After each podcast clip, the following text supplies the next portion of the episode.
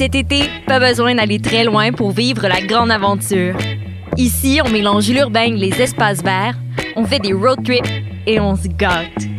Ici, on s'amuse en famille et entre amis. Ici, on fait ce simple. Parce qu'ici, c'est plus beau que jamais. Cet été, vivez des micro-aventures ici dans le Haut-Richelieu. Tourisme-haut-richelieu.com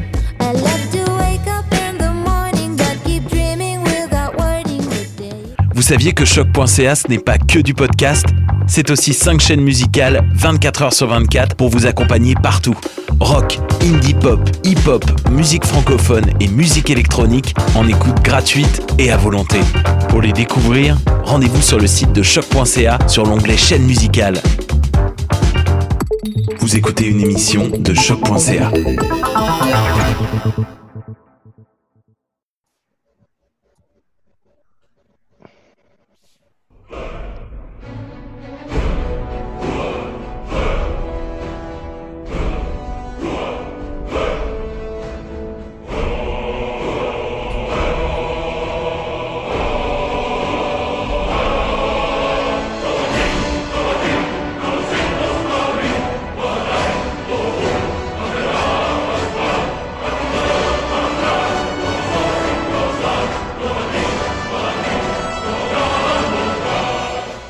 Vous écoutez les choses qui n'intéressent peut-être que nous. Mon nom est David Charbonneau et je suis accompagné de Mathieu Ligny et d'Alexandre Ducharme pour notre 112e épisode. Bonjour les gars, ça va bien? Allô? Ça va bizarre, mais à part ça, oui. Comment ça, ça va bizarre, Alexandre Ducharme? Euh, de un, on n'a pas totalement chié l'introduction, fait que je sais pas trop ce qui se passe. Euh, Puis de deux, euh, on, je sais pas, là, j'ai comme été euh, dérangé dans ma routine quotidienne. Je recommence à travailler demain, donc euh, je sais pas trop comment je me sens. OK. J'aime ça, être- j'aime ça être en vacances, puis j'ai été malade pendant mes vacances, que j'ai pas Ah. vraiment l'impression que j'ai eu mes vacances. Parce que une des raisons pourquoi on n'a pas fait euh, d'émission euh, euh, la semaine dernière, c'est que euh, j'ai fait de la fièvre. Euh, ce qui euh, m'a Ce qui, est un, permis. ce qui est un peu épeurant par les temps qui courent. Ouais, non, ben c'est ça. ça n'existe pas une fièvre relax, hein, c'est en site. Euh, J'avoue que j'aurais été impressionné là, si j'aurais été euh, euh, si j'aurais pogné euh, notre ami la COVID-19. Parce pour la simple et unique raison que euh, je suis sorti trois fois en 120 jours à l'extérieur. Fait que ça aurait été quand même assez impressionnant. Fait que le, le- le livreur d'Amazon m'aurait fait des petits cadeaux. Euh, disons, ça, ça avait été le cas.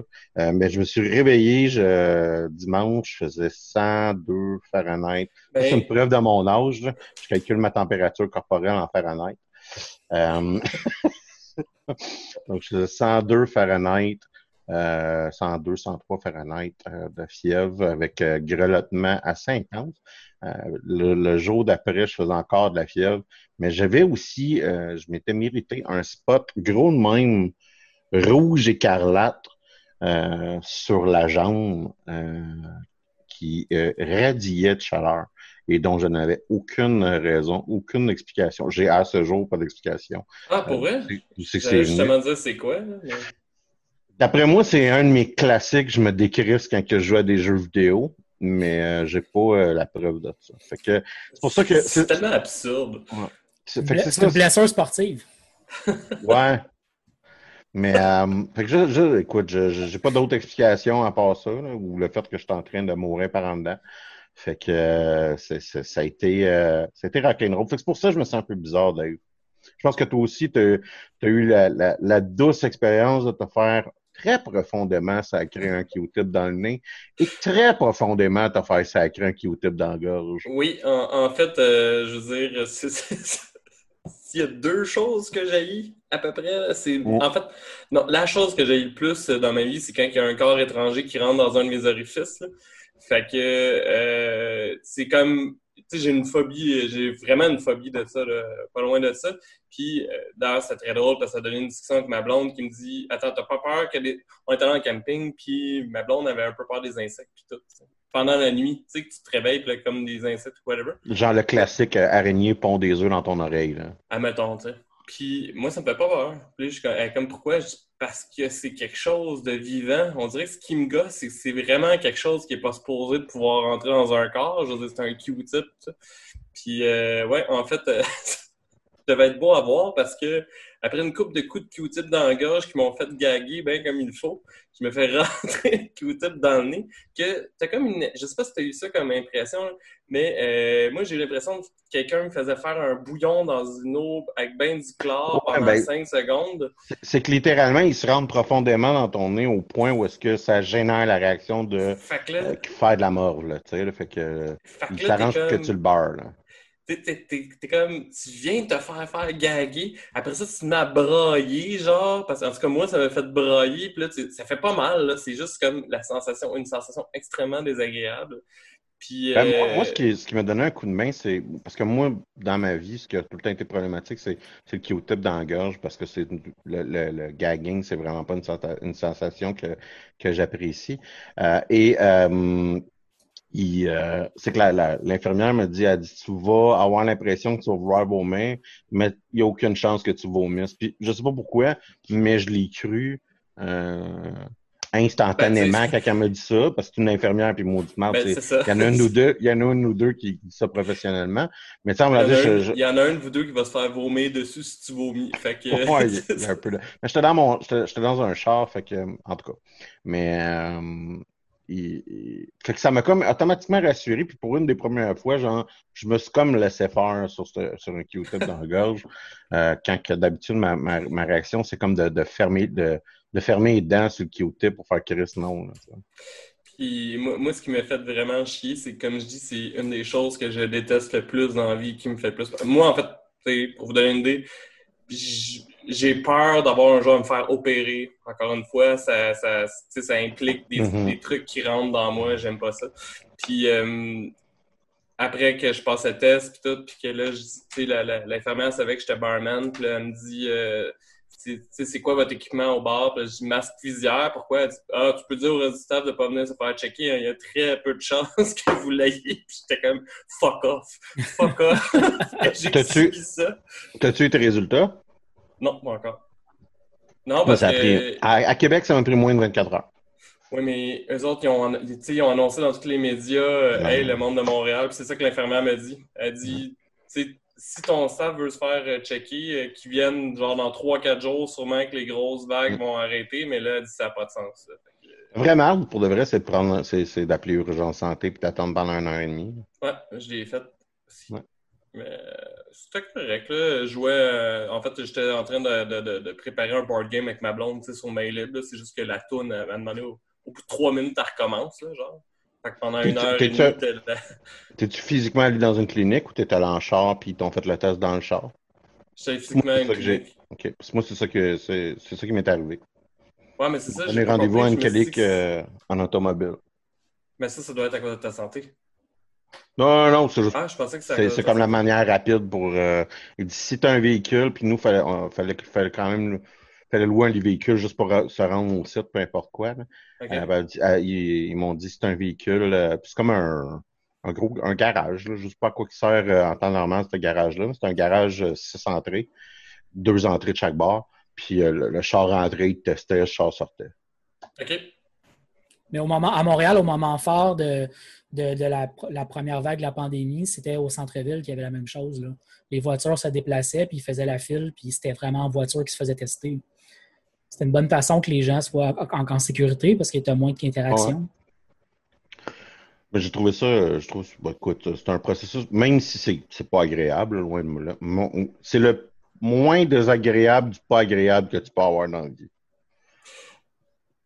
Ben, sauf si t'as une phobie Euh, des corps étrangers dans le corps, là. Ouais. Non, non, mais tu sais, je veux dire, j'avais pas peur de faire le test. En fait, j'étais j'étais vraiment pas à l'aise. C'est surtout le bout du nez, parce que je sais pas pourquoi Ah. dans la gorge, ça me dérangeait moins, là, moi.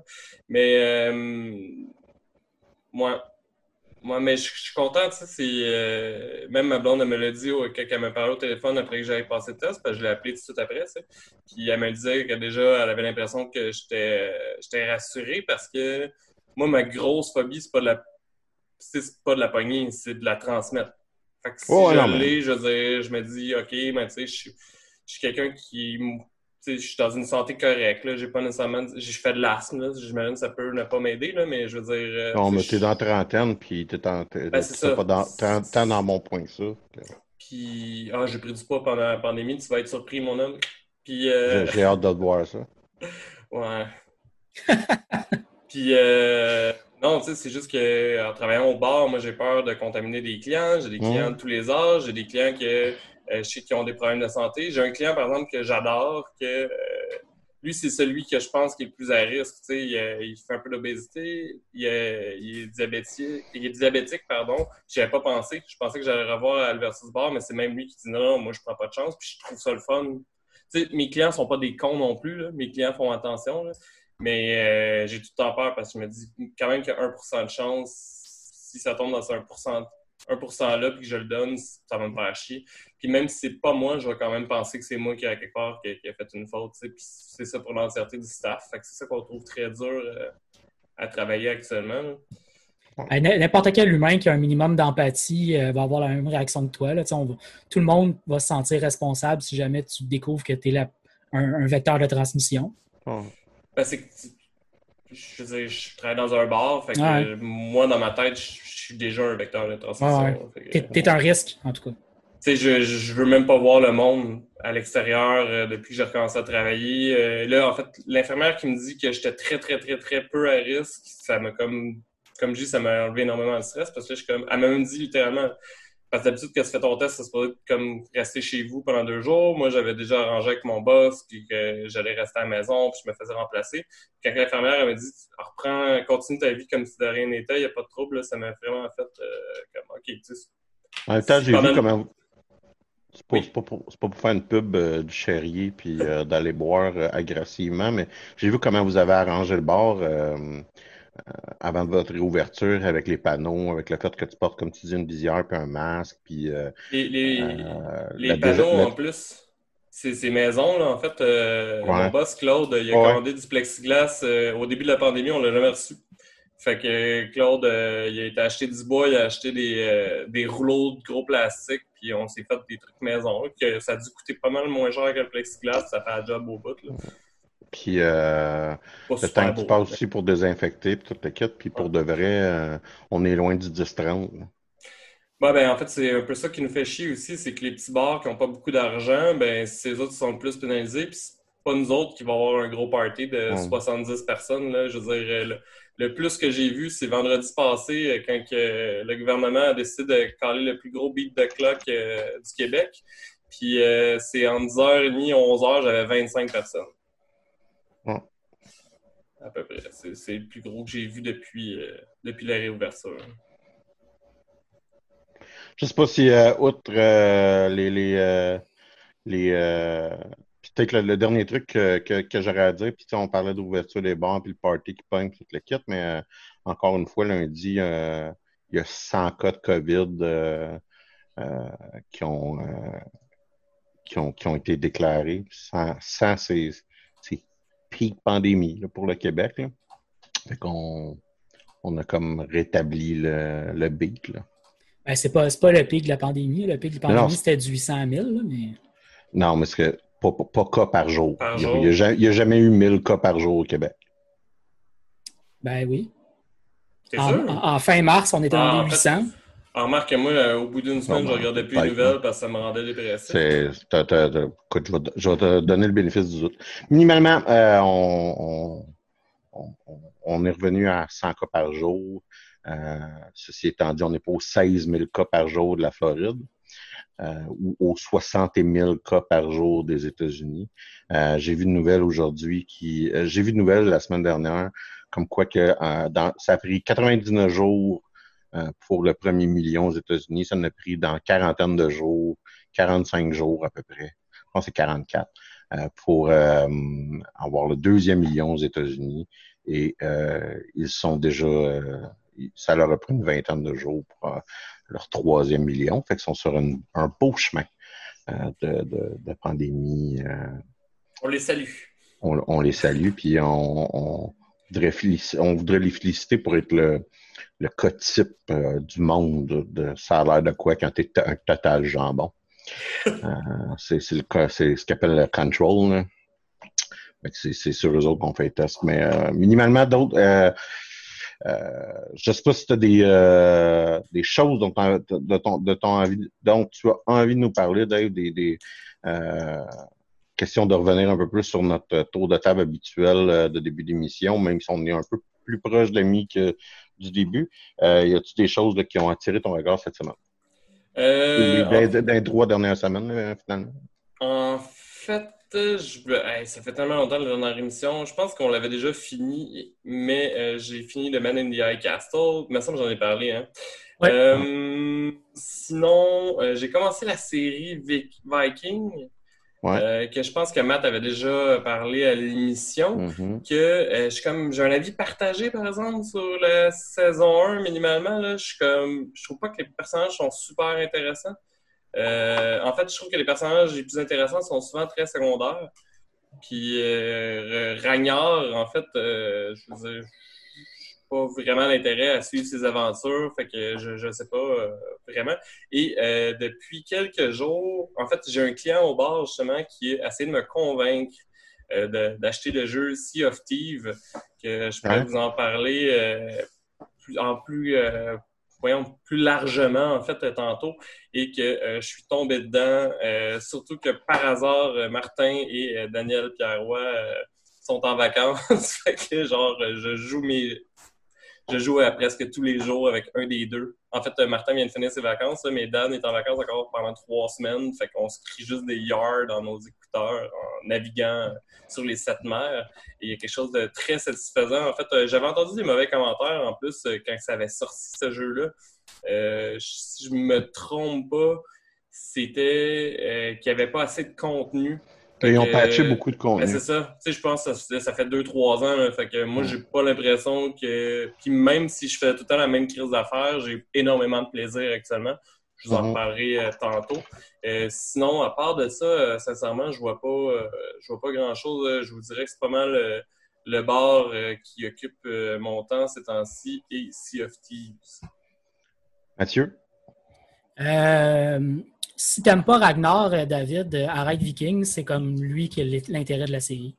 Oh boy, ok. Mais tu sais, je veux dire, je trouve ça, euh, je trouve ça quand même plaisant à regarder. Je veux dire, les combats, tout, c'est juste que moi, je parle que l'histoire m'accroche pas tant que ça. Je comprends. les personnes, tu sais, Flocky, je veux dire, je le trouve malade. Là. Moi, je ben, parlerais juste du Flocky qui est clairement pyromane, sociopathe, comme en arabe, puis que l'acteur le super bien. Mais Ragnard, tout ce qu'il fait, c'est comme Ah ouais, je peux pas le faire. Puis là, il fonce dans le top. C'est juste ça, j'ai l'impression à chaque épisode. Fait que je suis comme ah, OK, tu sais, j'ai compris. Là, euh. je trouvais qu'il n'y avait pas de profondeur, en fait, comme personnage. C'est plus ça. Mais. Euh... Ben, écoute, pas la série pour autant il arrive pas mal d'affaires à son personnage. Fait si ça tente de continuer un peu, parce que si tu aimes les personnages secondaires, OK, tu as une bonne raison de continuer. Le Floki, effectivement, on va voir beaucoup de choses de lui. C'est quand même intéressant. Mais là, dès la saison 2 puis la saison 3, c'est la dynamique entre lui et son, avec le frère de Ragnar puis, Ragnar, avec Rollo, qui, sont, qui est comme vraiment importante. Mais euh, c'est sûr que c'est. Rollo a une personnalité. Puis Rollo n'a pas une grosse personnalité, mais je considère que Rollo a plus de personnalité que Ragnar. Ragnar, comme je te dis, pour de vrai, je trouve que c'est un personnage beige que je sais pas. C'est que Ragnar, il incarne l'ambition des peuples scandinaves de l'époque. C'est ça que c'est ça. Non, mais c'est vraiment ça. parce que J'aime ton sourire, Alex. Je sais pas si tu regardes d'autres choses ou c'est la phrase de Mathieu euh, qui. Ben, ce que je veux dire par ambition, c'est qu'ils développent une nouvelle technologie qui leur permet de se déplacer par bateau. Là, ils ne pouvaient pas avant. Puis lui, il est comme. C'est un personnage légendaire. En plus, Ragnar Lodbrok, il, il, a, il, a existé dans les sagas vikings. puis il est celui qui aurait parti l'étincelle qui fait que les Vikings sont partis partout après. il incarne spécifiquement l'ambition. C'est ça qui est en gros. Là. Fait qu'effectivement, la profondeur de son personnage n'est pas si grande que ça. Ce n'est que quelqu'un qui, cherche de monter de step en step sans arrêt. Puis de défoncer des portes sans arrêt.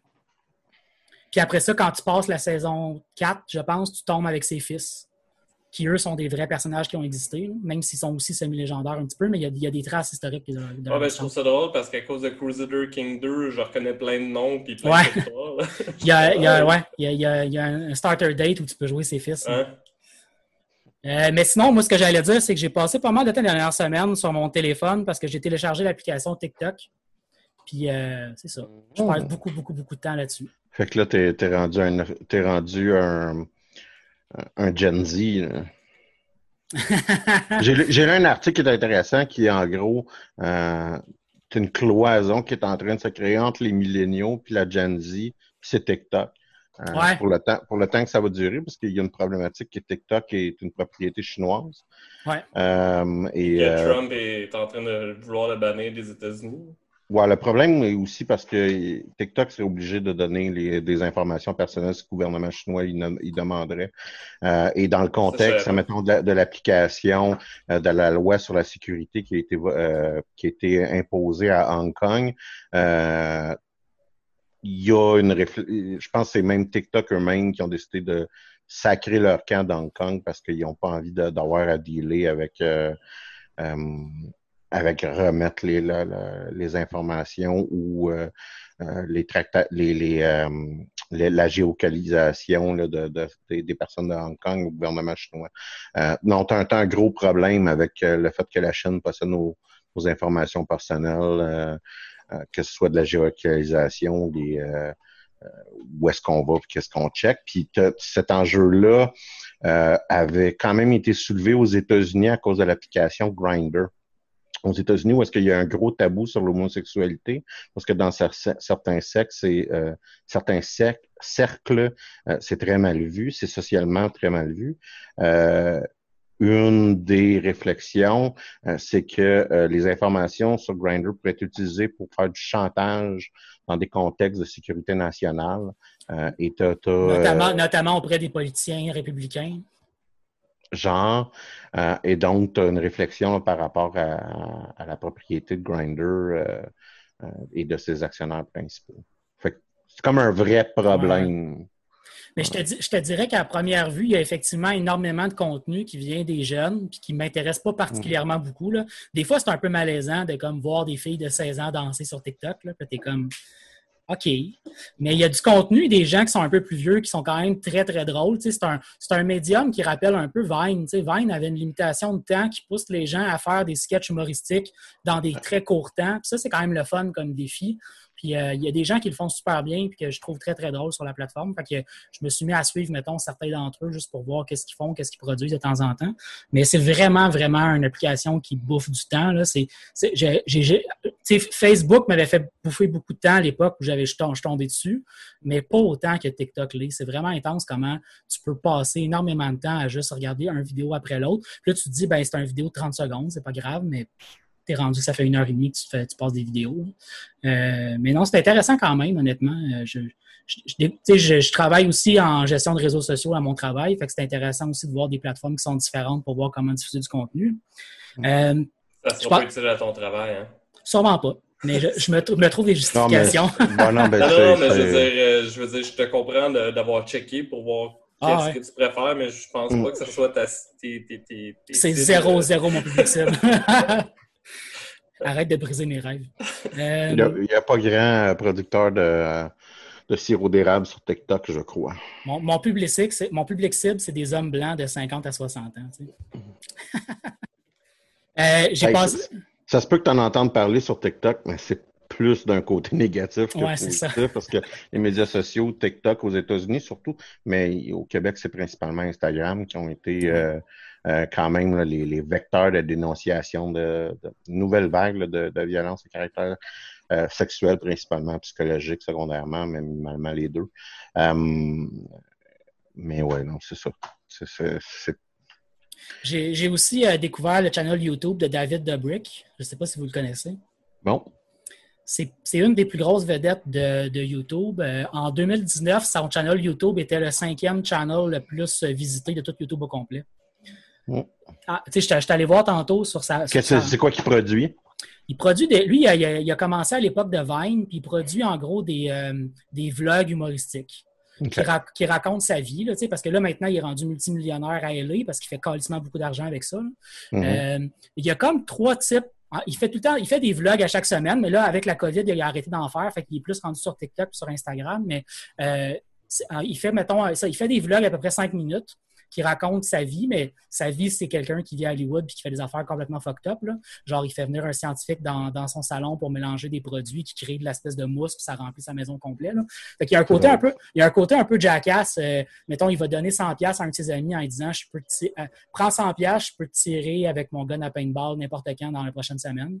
Euh, il va débarquer chez son ami pour le tirer. Tu sais, c'est très, très jackass comme style, là, mais il en fait des trucs comme ça. Sinon, il va faire des, euh, des, euh, des, des, duos avec des gens connus. Là. Fait que maintenant, il est rendu tellement connu qu'il peut faire des clips avec, mettons, je sais pas moi, Justin Bieber ou des gens comme ça qui sont vraiment connus. ça fait des clips un peu drôles.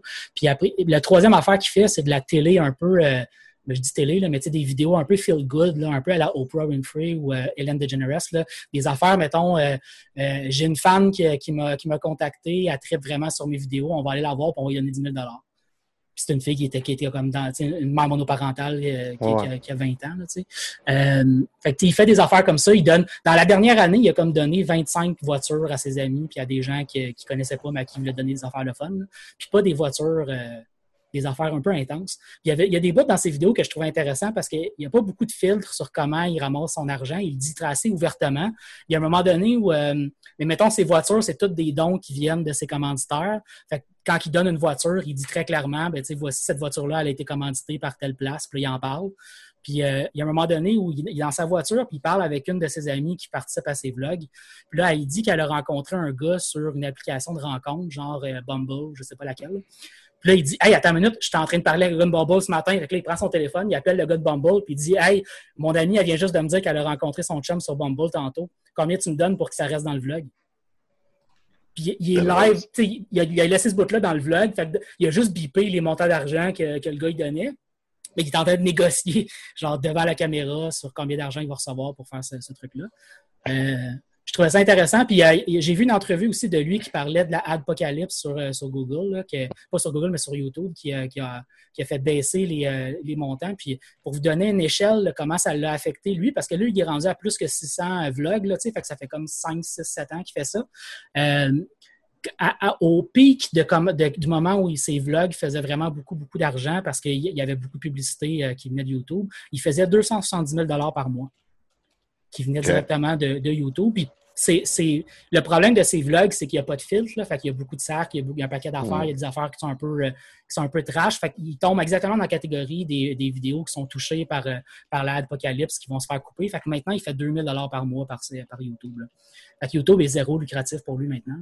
Mais tu sais, c'est assez intense, là, baisser de 270 000, 300 000 à, à 2000 par mois c'est ça, c'est un channel YouTube que j'ai découvert il n'y a pas longtemps, puis j'ai écouté pas mal, j'ai trouvé bien, bien le fun. J'ai aussi beaucoup euh, écouté euh, le podcast euh, Two Bear One Cave avec Tom Segura et Bert Kreischer. Je trouve ça très, très, très drôle. je le recommande fortement pour les gens les, qui les, podcasts de Tom Segura, faut, on s'entend, il ne faut, faut, pas être des fans de la rectitude politique tout le temps. mais son, son podcast principal, qui est Your Mama's House, Your Mother's House, c'est ça? Your Mama's House. Your Mom's House, c'est ça, euh, avec sa femme. Euh, c'est quand même assez intéressant. Puis il y a quand même des très bonnes entrevues. Euh, puis tu sais, c'est sûr certain que les entrevues qui sont les meilleures, c'est peut-être celles avec d'autres comédiens. Euh, ou est-ce que tu as deux personnes qui connaissent un milieu, qui, qui, parlent de la structure de ce milieu-là, mais c'est quand même un, sa brochette là, de, de, de podcast. c'est intéressant. Comme je dis, si on, est sensible à la rectitude politique, on va se faire écorcher. Puis euh, moi, je trouve qu'il tripe un peu trop sur des vidéos vraiment bizarres. Oui. Puis ça, c'est un peu. Je, je préfère, mettons, aller écouter des clips. Comme tu disais, les entrevues qu'il fait, souvent, il publie un clip de 20 minutes avec juste l'entrevue où il invite quelqu'un, puis ils jasent ensemble. Puis c'est effectivement très, très bon. Mais quand tu écoutes le podcast au complet, qui est très, très long, souvent, c'est des deux heures, ces podcasts. Des fois, ça, va jusqu'à trois heures. Mais il y a des bouts qui sont vraiment weird où il va triper sur des affaires que tu dis, il a, il a perdu une commandite de plusieurs millions de dollars de McDonald's en écoutant un. Euh, c'est un vidéo YouTube d'un gars qui teste des euh, jouets sexuels anal. Ben, écoute, euh, euh, la semaine passée, il a passé une vidéo, puis on voit pas le vidéo parce qu'il est censuré pour, les, pour, pour, pour, les, pour YouTube, mais c'est une vidéo d'un gars qui rentre ses bases dans son anus. Puis la ah, semaine, quelque chose, ça. Ouais, quand même. Puis la semaine d'après, il a invité le gars à l'émission pour en jaser. Mhm. Fait que, Mm. ça- pour son style, ça fait de la très très bonne, de la très très bonne euh, télé entre guillemets là, ça- parce que son style, il l'a vraiment bien développé là-dessus. Mais le podcast que je préfère vraiment, To Bear One Cave, est pas tout à fait dans ce style-là. C'est vraiment les Mm. interactions entre les deux humoristes que je trouve intéressantes. Puis Bird Crusher, il est particulièrement spécial comme personne. Ben, le- c'est un, c'est un alcoolique euh, de première catégorie. là. c'est aussi quelqu'un qui a absolument zéro filtre, puis il raconte tout ce qui se Ouais. passe par la tête. Puis Tom Segura est très, très bon pour l'exploiter puis faire faire toutes sortes d'affaires avec lui. Dans un des premiers épisodes, il parle de son alimentation, puis Tom, puis Bird Crusher, il est comme, il est, un- il est pas mal gros, puis il, il sent, pas- il, il essaie de dire qu'il mange bien, mais c'est pas du tout le cas. Puis là, il dit, ah, t'aimes les beignes, hein? Fait que là, il débarque, il, fait débarquer deux douzaines de beignes euh, euh, Krispy Kreme dans, dans, euh, dans le studio, puis il pousse à toutes les manger pendant l'épisode. Mais juste la manière psychologiquement que les deux se parlent, je trouve ça fascinant, ce, ce podcast-là. Puis C'est particulièrement drôle. Mais c'est particulièrement drôle dans un style d'humour où tu déplugues ton cerveau puis tu fais juste rire de gens qui racontent Ouais. des blagues un peu connes. Puis euh, il y a du monde qui vont trouver ça excessivement offensant. Absolument. ça, c'est sûr, certain. Mais vous n'êtes pas obligé de l'écouter. Ben non, mais en effet, en effet. Euh, j'ai, si euh, je prends mon, mon, mon petit tour, j'ai terminé. euh, J'en avais parlé il, y a, quelques mois, je pense. J'ai terminé Jedi, euh, Star Wars Jedi 2. Fallen Order. Quel magnifique titre. Euh, et ça a été une expérience de quoi 33, 35 heures, 40, 35 à 40 heures. Dave avait fait une chronique quand même assez élaborée là-dessus, là, fait que je ne reviendrai pas sur les détails ou la mécanique ou, ou le jeu, mais on a affaire à, un, à quand même un très bon jeu de Star Wars avec une esthétique de Star Wars, je vous dirais, bien. qui est impeccable. Euh, on- on- L'histoire est, somme toute, absolument inimportante. Euh, et euh, toutes les réflex- toute le- la trame narrative principale euh, qui parle de rétablir, parce qu'on est comme dans, on peut présupposer qu'on est comme quelques années avant New Hope quand on joue au jeu. Euh, et toute les, les- la, la prétention de dire on va reformer Ça serait, ça serait plus un, un petit peu avant, je pense, Star Wars Rebel ou quelques années avant. euh, T'as raison. ah, ben, ouais, parce que Mais- je, tu sais, pas combien de temps il y a eu Ouais. des rébellions. Là, mais... Ouais. Mais tu as raison parce qu'on voit euh, un personnage de Star Wars Rebel qui est Saw Guerrero. Euh, Puis il est, euh, entre guillemets, il a, on- qui, est, qui est un personnage aussi qu'on va revoir dans le, film Rogue One. Euh, dans le film Rogue One, il n'a a pas l'air d'avoir tous ses morceaux d'origine, notamment là, il y a un pied qui est mécanisé. Euh, là, il a l'air en parfaite Je santé. pense qu'il est dans euh, The Mandalorian hein. Ah, Non. ça, ça se peut. Ah. Non, parce qu'il meurt dans, euh, dans Rogue One. Euh, oui, je me sais plus. c'est Parce qu'il n'y a pas un personnage de Mandalorian, que c'est un personnage qu'on voit dans un film de Star Wars? En tout cas, c'est pas important. Mais te- pas- techniquement, euh, ça, Guerrero, il apparaît dans Clone Wars à la base. Il, vient, il vient même d'avant la guerre, mettons. Donc, euh, c'est là qu'on c'est là qu'on on se situe, puis c'est ça.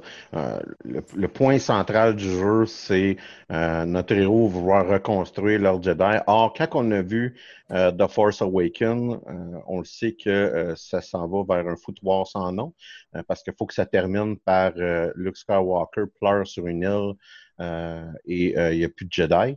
Fait que l'entièreté de la trame narrative se perd un peu quand on a vu Mais là, la attends, je, je- séquence je- des Star Wars. je suis perdu. Ça se passe après l'épisode 6 ou ça se passe après l'épisode 3? Non, non, ça se passe après l'épisode 3. Mon point, c'est l'entièreté de l'histoire. L'entièreté de l'histoire, c'est dire on va reconstruire leur Jedi Ouais, d'une ouais. manière ou d'une autre. Là, je t'épargne les détails, mais tu sais que ça, ça sert à rien. Ce que t'es Oui, ouais, train ben c'est sûr, ben c'est sûr. N'importe quoi Star Wars qui va se passer quelque part dans les films, tu le sais déjà qu'est-ce qui va se passer à la fin du Ah jeu. ben, euh, c'est pas. En un- même temps, il aurait pu faire que tu réussis puis que c'est genre un pseudo Jedi mais qui est pas encore assez puissant. Tu sais, ils peuvent trouver une raison de pourquoi on n'en a pas parlé euh, pendant la rébellion. Je te dirais, là, j'ai comme Shadow of the Empire, les, les, les jeux Jedi Academy qui vont à l'encontre de ce que tu dis, là, euh, Mathieu, qui ont été intégrés dans le canon. Mon point, c'est juste, t'as pas un sens, t'as un manque d'épique, tu sais, tu jusqu'à un certain point à quel point qu'on va rester petit euh, à travers le jeu. Euh, puis, personnellement, je trouve que Star Wars prend, ses, prend narrativement, euh, prend son envol quand on décide d'être c'est quand qu'on décide de jouer gros. Fait que, mettons, la, la- l'histoire principale de Battlefront va réussir vers ça parce que euh, l'histoire de, Battlefront 2, l'histoire de la campagne se joue un peu entre le sixième et le septième. Battlefront 2 le nouveau. Le nouveau se joue entre le sixième et le septième. Euh, puis même si c'est pas nécessairement mon jeu préféré au monde, narrativement, je trouve que c'est ça coche. Là, on en perd un peu. Mécaniquement, comme, comme euh, je l'avais déjà dit, un, on a affaire avec un clone de Dark Souls qui rencontre un clone de, euh, moi je vais dire Assassin's Creed, mais c'est probablement plus Uncharted que j'ai jamais joué. Mais en gros, un, un platformer à la moi, j'avais trouvé, moi je pense que j'avais parlé de Tomb Raiders. Ouais, c'est un, un, bon, un, un, très bon exemple. Euh, et euh, c'est un jeu où est-ce que jusqu'à un certain point, même mon ordinateur, euh, il a fallu que je descende les specs de qualité pour avoir plus de performance parce que bloquer devient très important dans le jeu euh, à un point que tu peux pas te permettre d'avoir un ou deux frames qui drop. Faut, faut que tu sois capable de voir pile quand est-ce que l'arme va rentrer dans les On peut bloquer? dans les trois frames qu'il faut que tu payes sur le Python bloc ou sur le Python dodge. Euh, le niveau de difficulté médian, que je dirais, qui s'appelle Jedi Knight, euh, les deux derniers boss, euh, tu as, affaire avec des boss qui trichent. Là. qui sont là pour te faire chier puis que tu vas refaire 70 fois. C'est des, des, boss que tu as l'impression que le niveau de difficulté vient d'augmenter de 1000 genre? Oui, ouais, ben, c'est assez, assez, significatif. c'est un jeu aussi où est-ce qu'ils vont il va y avoir énormément de backtracking pour se sauver du coût de développement. Donc, on va, on va pas créer de nouveaux environnements. On va dire de revenir trois fois dans le même environnement euh, à un certain point où tu as l'impression que tu fais juste comme te promener en zigzag entre les différentes places. Euh, et, ça pas euh, dérangé, par exemple? Ben, moi, ça m'a dérangé parce que je savais que je pouvais me rendre sur cette boîte-là avec un double jump pendant 20 ans. Or, le double jump, je l'ai euh, aux trois quarts, deux tiers du jeu. Il n'y a rien qui me fait plus chier que ça dans la vie. Où est-ce que tu vois Chris de boîte est là, tu essaies environ pendant cinq minutes de te rendre à la boîte qui est devant toi. Puis, pour un moment donné, à donné, je vais être capable. Tu sur YouTube, tu fais comme OK, il n'y a aucune manière à part en utilisant un double jump pour aller voir cette boîte-là. Euh, puis c'est une genre de mécanique que je trouve un peu gossante. Euh, que, que c'est un peu la mécanique Metroid, là, c'est-à-dire. Euh, c'est aussi encore dans Tomb Raider. C'est pour ça que je fais beaucoup de comparaisons avec Tomb Raider, en fait. C'est un, un, une méthode de jouer là, qui, qui, qui, est ça. Puis, euh, toi, un punch à la fin qui, qui, fait que tu trouves ça un peu intéressant, mais Là, je vais rentrer un peu dans le département du spoiler, fait que peser sur mute pendant cinq secondes. Euh, mais tu sais, on, fait un coup euh, à la. À... Oh, je dirais pas. Mais on, on, utilise. Non, mais c'est. On utilise. Parce que c'est un bon jeu, puis j'aurais pas de problème avec le. Je voudrais pas que le monde euh, m'entende et que ça ait décourage à jouer. Mais on utilise un processus narratif pour nous garder excités à la fin. Quand que la vraie fin arrive, ça s'est dit, tu t'en calisses comme dans l'an 40. puis c'est ça. Je m'en souvenais même pas de la fin quand Alex me dit est-ce que la fin est décevante, genre, je m'en souviens même pas. Mais je me souviens encore parfaitement du bout de bonbon qui donne que moi je pense que c'est le bout qui fait que le jeu vaut la peine de, jouer. Là. Oui, mais. J'ai jamais autant été aussi anxieux de ma vie. Mais oh, non. Puis écoute, euh, j'ai fait deux jumpscares. mais euh, mais c'est un, un, un, bon jeu. Euh, sur son aspect mécanique, mais il faut être armé de patience quand même. Fait que... Moi, j'ai retenu que pour le style de gamer que je suis, je vais l'attendre qu'il soit en spécial pour l'acheter. Oui, parce qu'il y a des vraies chances que ça te décourage à mourir. à mourir. Euh, il me semble qu'il y a eu une couple de monde qui ont dit que même à Easy, il était difficile. Oh non, euh, moi, les, je l'ai fait à moyen, là, mais... Je l'ai fait à moyen, le dernier boss, je l'ai fait à easy. je pense que moi aussi, je pense que aussi, je me suis tanné de mourir. J'ai vraiment fait... non, non, non, non. Ça, me fait tellement chier quand ils font ce genre de choses-là. Donnez-moi une courbe d'apprentissage ou une courbe de développement de mon personnage qui fait du sens.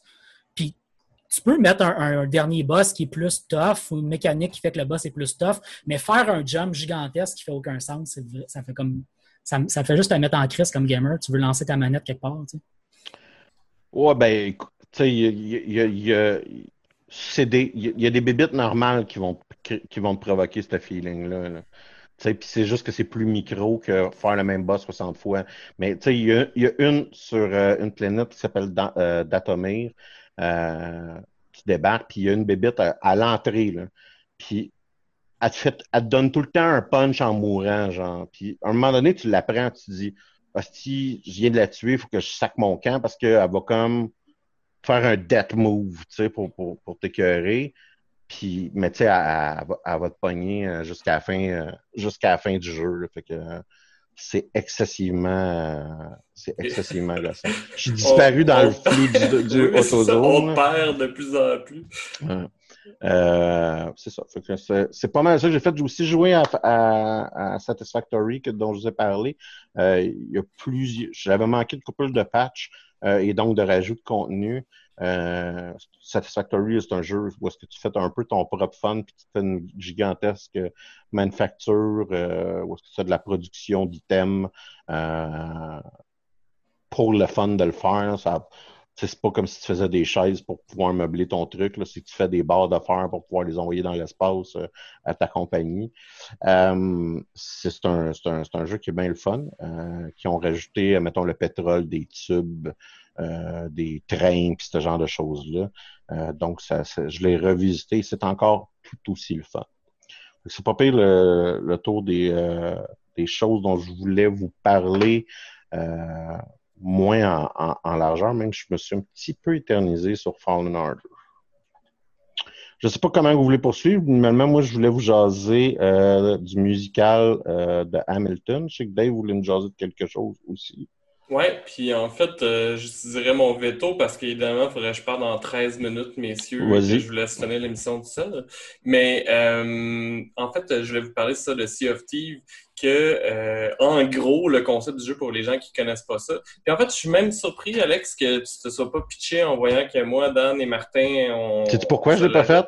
Je suis sûr que si je l'avais acheté, ça aurait été la dernière journée que tu aurais joué au jeu. je, le dire, je le dire parce que tu sais que la journée où tu l'achètes, je vais arrêter de jouer. Euh, il n'y a, plus de confiance entre vous. Hein.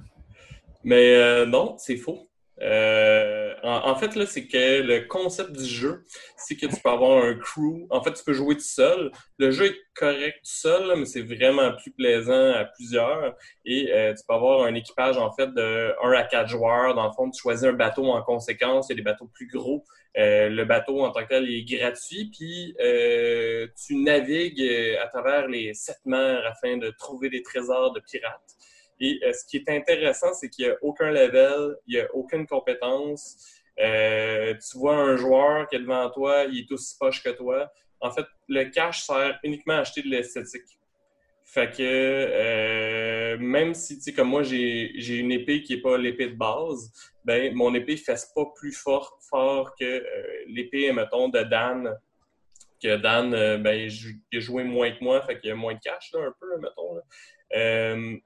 Puis, ce qui est intéressant, c'est ça, c'est que tout est fait pour être coopératif. Par exemple, si tu un plus gros bateau, ben euh, ça va prendre, mettons, deux joueurs qui descendent la voile en même temps. Sinon, ça va prendre énormément de temps. Fait que si tu veux réagir rapidement, il faut que les joueurs soient rapides. Euh, généralement, il faut désigner un capitaine euh, qui va coordonner un peu tout ce que tout l'équipage fait.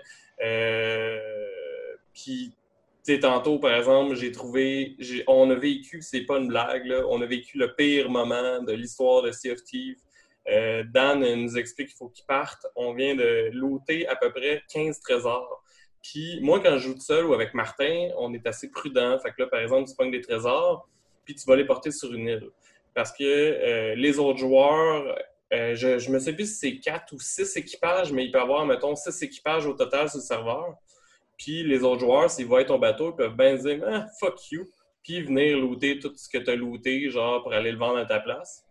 Et euh, moi Martin, quand on joue, ben, on est prudent.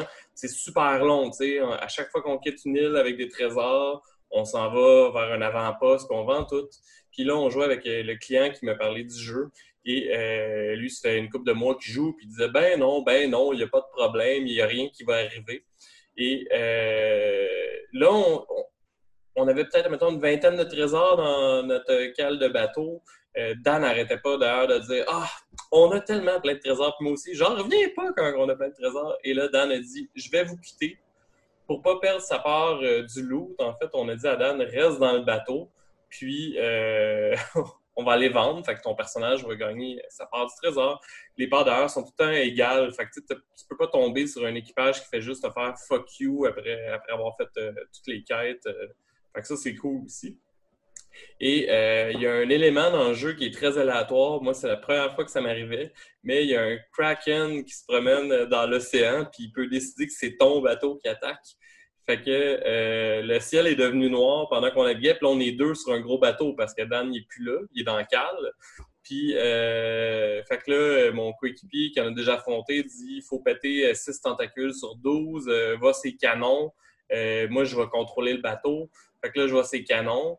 Là, il y a un bateau pirate fantôme, parce que tu peux te faire attaquer aussi par des bateaux pirates fantômes qui apparaissent.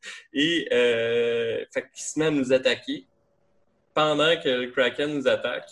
Et euh, de ce que j'ai compris, moi, je n'ai pas vu ça rien, mais il y a des genres de requins dinosaures, des mégalodons, je sais pas trop, euh, que quand ils attaquent, ils font un son spécifique. Et mon coéquipier aurait entendu aussi le son du euh, requin géant.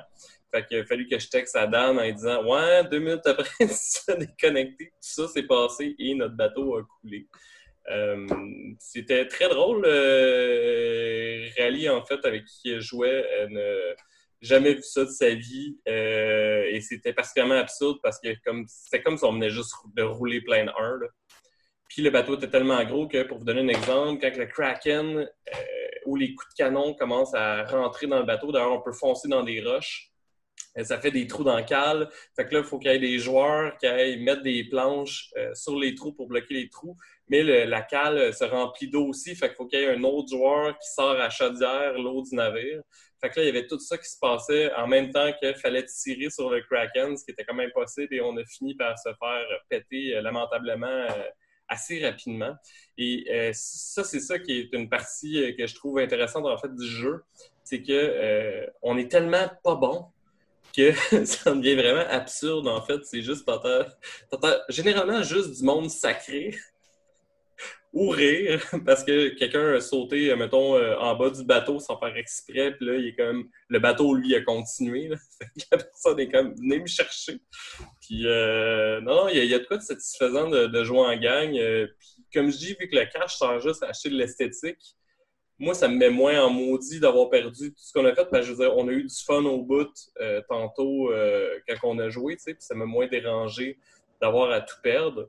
Euh, le genre de quête, il y a l'air d'avoir des événements, ça a l'air d'être un peu comme un MMO là, par, par moment. Là, fait qu'il y a l'air d'avoir des événements spécifiques, je sais pas si c'est à chaque mois ou par saison ou quoi que ce soit. Mais en plus, il y a peut-être 6-7 sortes de quêtes différentes que tu peux faire ça peut aller de, genre, euh, tu as la carte avec un X, il euh, faut que tu trouves euh, l'île sur ta carte du monde avec sa forme. Puis après, il faut que tu ailles sur l'île puis que tu trouves le bon spot pour creuser à appel. sinon, tu peux avoir une énigme, en fait, qu'il faut que tu avances pour avoir les autres parties du message. Puis ça va finir, par exemple, à trouver la tombe du, du marin du côté ouest et genre, je sais pas moi, marche sept pas euh, au sud. Euh, fait que là, tu ta boussole, c'est comme un peu dans Pirates des Caraïbes, faut que tu comptes tes pas. Euh, non, c'est très, très cool comme jeu. J'ai trouvé ça bien agréable et je le conseille fortement. Il a quand même une quarantaine de piastres. C'était pas en spécial pendant les Steam Summer Sales, je sais pas pourquoi. Il est 50 présentement. Ah, bon, ben, je pensais que c'était 40, mais... 49 et 99. Ah, ben c'est ça.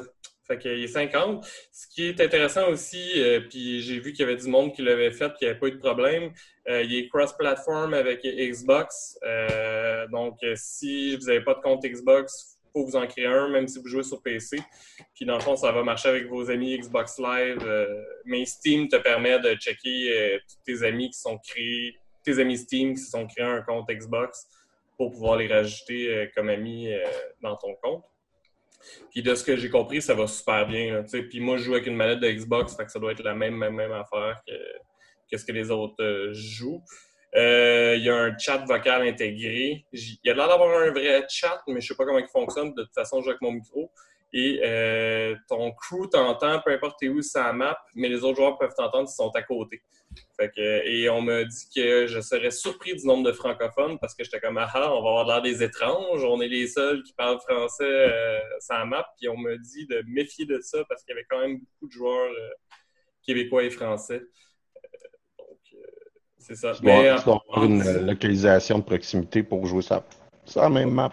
peut-être. Mais euh, pour vous donner une idée, de toute façon, euh, à chaque fois que j'ai rencontré un autre joueur, ça s'est pas super bien terminé. Euh, entre autres, je pense que dix minutes après qu'on ait commencé à jouer, moi et Dan, on était bien excités, ou moi et Martin, on était bien excités de voir d'autres joueurs pour les attaquer, même si on venait de commencer à jouer.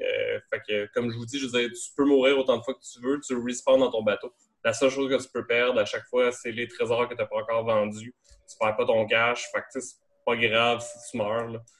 Euh, si t'es prudent, parce que si tu fais l'épée comme nous autres, que tu joues pendant une heure et demie, puis tu as 20 trésors, puis tu vas rien vendre, ben ça se peut que là, tu sacres un peu plus quand, que, quand tu perds tout.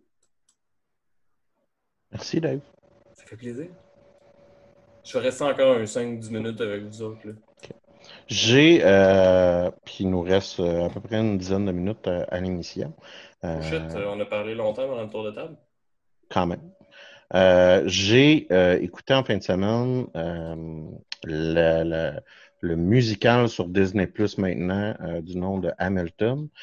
si vous si vous savez pas c'est quoi Hamilton, ben, vous avez peut-être vécu culturellement en dessous d'une roche depuis environ maintenant cinq ans. Je peux te dire une chose? Oui. J'aime tellement ça quand tu parles de musical. Pourquoi? Je sais pas. C'est un petit côté de ta personnalité que j'aime tellement. Que ouais, ben j'ai tout, j'ai, euh, j'ai tout le temps aimé les musicals. Principalement, ce que j'aimais, c'est les, les films. On s'entend, là, je, je, euh, tu pourrais pas me payer pour aller dans une. Euh, euh dans une euh, salle de théâtre. Là. Je pousse pas vraiment mon, mon, gros kick. Mais euh, depuis que je suis quand même assez jeune, que je tripe sur les films musicaux, principalement l'âge d'or des musicals de la MGM avec, mettons, Le Magicien d'Oz, par exemple, ou, les Mary Poppins de ce monde de, de Disney. Euh, puis jusqu'à un certain point, je vous dirais, n'est-ce pas là la base de tout film Disney là, qui est... C'est du, du, monde qui parle, puis euh, à un moment donné, euh, il y a une tonne qui parle. ça fait que on, a un peu été tous conditionnés au même format. Hamilton, ça s'est dit, pour certains, euh, c'est peut-être pas ça à, quoi ils s'attendent, euh, mais il n'y a pas une phrase parlée dans l'entièreté du deux heures et demie du musical. donc, c'est une tonne du début à la fin. Euh, de toute évidence, c'est plusieurs euh, segments, c'est plusieurs tonnes, c'est pas rien qu'une, euh, mais c'est pas parler. Pour un francophone aussi, puis peut-être même pour un anglophone, ben franchement, ça, ça, se regarde mieux, je vous dirais, peut-être avec des sous-titres, parce qu'on a une tendance un peu, quand on entend la musique, à écouter un peu plus la mélodie que les phrases qui sont dites, ou, comme je dis, si on est francophone, puis j'ai quand même une bonne maîtrise d'anglais, personnellement, à un moment donné, je me suis quand même beaucoup fié au, au sous-titres parce que ça te permet de suivre l'histoire, le débat, puis euh, euh, euh, l'idée principale. qui est Hamilton? Hamilton, c'est un des pères fondateurs des, États-Unis, une des peut-être sept personnes les plus importantes dans la fondation des États-Unis. c'est l'homme, le, le right-hand man, donc l'homme de la main droite euh, le, confident euh, de George, George, Washington, le premier président, puis le général principal pendant la guerre révolutionnaire américaine. Euh, c'est comme on l'apprend en première tourne, un, bâtard. Euh, des, tellement ça comme phrase. Un, bâtard des Caraïbes né un enfant illégitime euh, que ses parents euh, sont morts. Euh, son père est son père l'a abandonné, sa mère est décédée lorsqu'il avait 12 ans. L'entièreté de, de, de, son île a été dévastée par un ouragan et rapidement, c'est par sa plume puis son intelligence qu'il a réussi à non seulement connecter avec les gens à un point tel qu'ils ont ramassé des fonds euh, pour y envoyer une éducation aux États-Unis. Euh, mais euh, c'est éventuellement ce qui, ce qui, est devenu sa marque de commerce, notamment parce qu'il écrit 51 des 85 Federalist Papers défendant la Constitution américaine. donc, on va suivre son ascension à travers à travers la période révolutionnaire américaine, puis éventuellement à travers sa nomination comme secrétaire au Trésor. Donc, le premier artisan du système économique américain, donc la Banque centrale, centralisée, donc la Banque centrale, puis la capacité des États-Unis à devenir la puissance économique et industrielle qu'elle est devenue. Si un jour vous avez sacré après le capitalisme américain, vous avez accessoirement sacré après Hamilton. Et donc, euh, euh, c'est le personnage qu'on va suivre en chanson. Euh, et ce qui est particulièrement impressionnant, c'est qu'après la première chanson, tu fais OK, non, c'est bon, ça, là, ce qui est c'est, c'est j'ai d'écouter quelque chose d'exception. et après le premier, je vous dirais 15-20 minutes, vous vous dites OK, il y en a une pas bonne qui va arriver dans pas long, que je vais dont je vais m'en foutre. Euh, puis à la fin du deux heures et demie, tu l'as pas encore trouvé encore, puis c'est ça qui est vraiment impressionnant.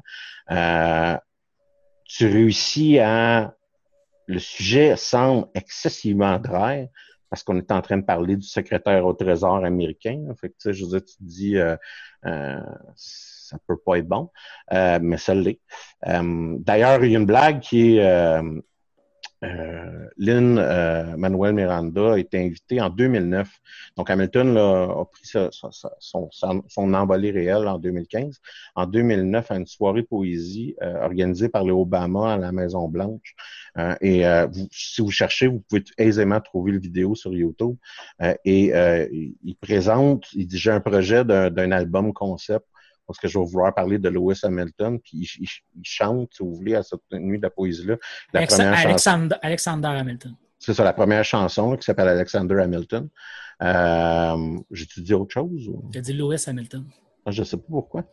Euh, tu as raison, Alexander Hamilton. J'ai déparlé encore une fois. Euh, et. Euh, euh, toi. Ouais, je je, je sais pas je sais pas comment mon cerveau a fait cette croche-là, je vous avoue bien frère. Tu sais, je, je me suis trompé avec mon nom. C'est ça l'erreur que j'ai faite. Lewis, euh, Lewis Hamilton, c'est pas le coureur automobile de F1, genre? Tu as entièrement raison. C'est ça. Entièrement raison. Donc, c'est.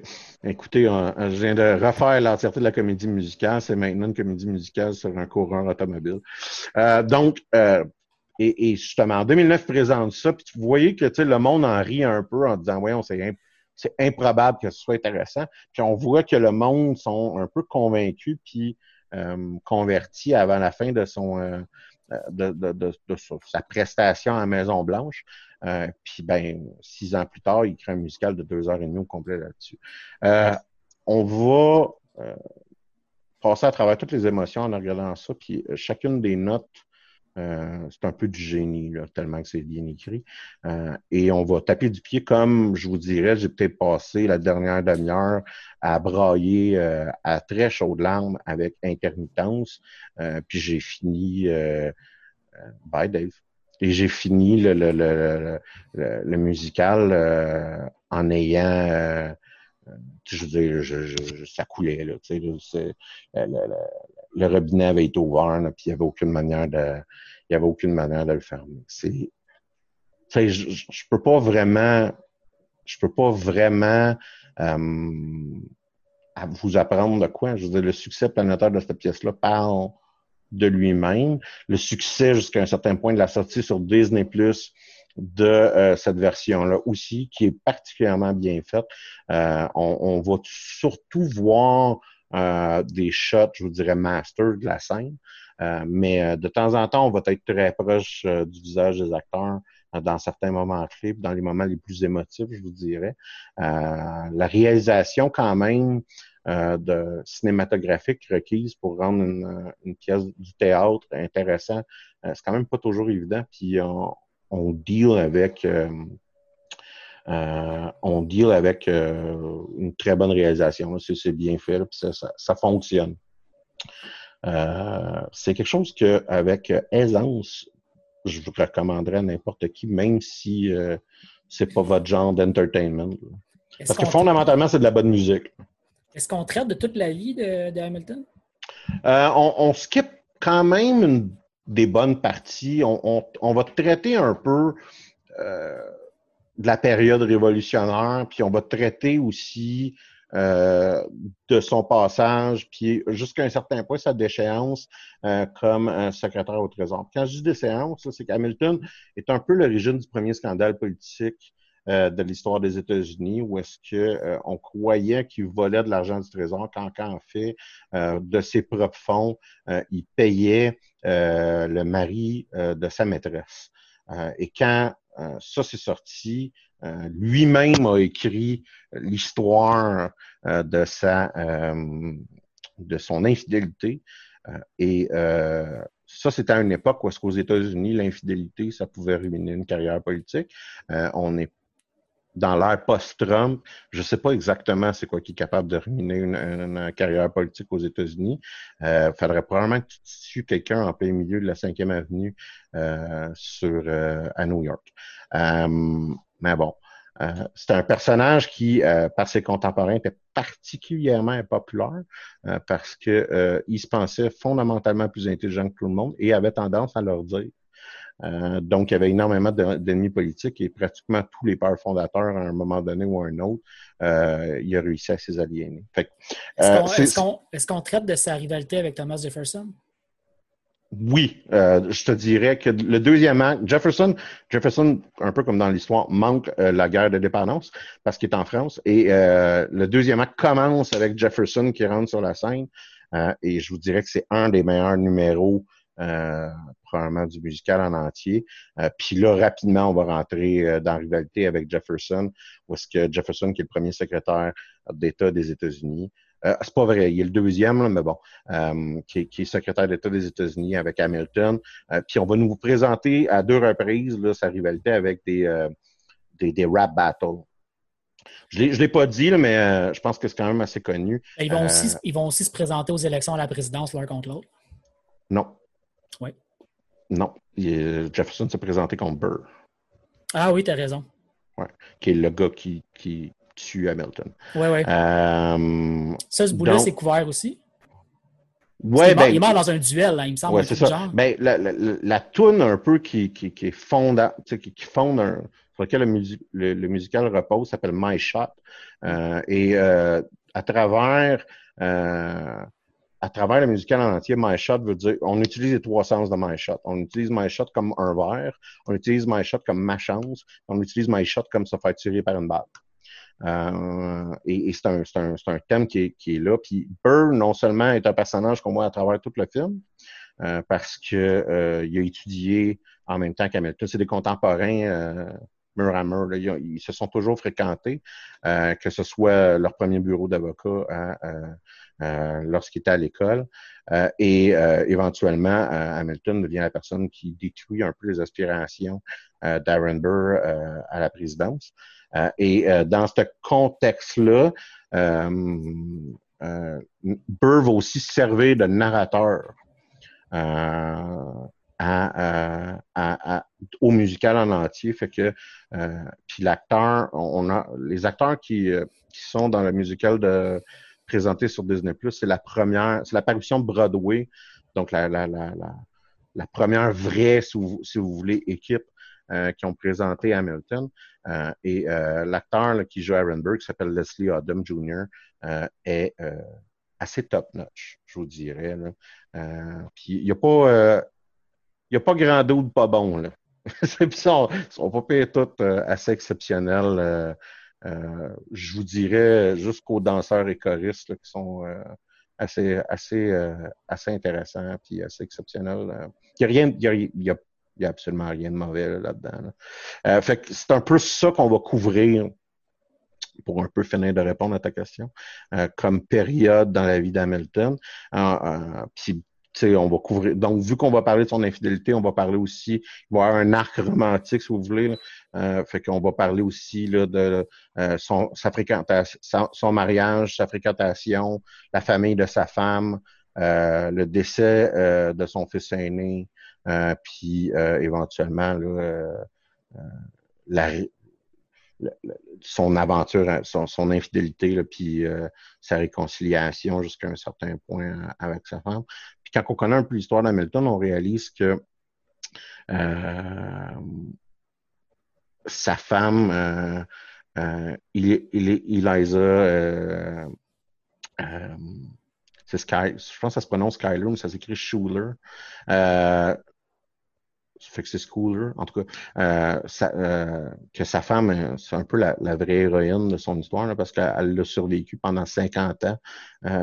puis c'était une, une, femme d'une famille très affluente, puis elle utilisait cette affluence-là de, de, de, nombreuses façons caritatives, notamment en, en, opérant le premier orphelinat à New York.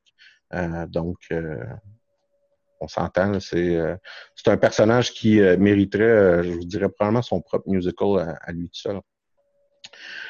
fait que, écoutez, minimalement, ça, vaut s'inscrire sur Disney Plus pour un mois de plus ou un mois de cours si vous ne l'avez pas déjà fait.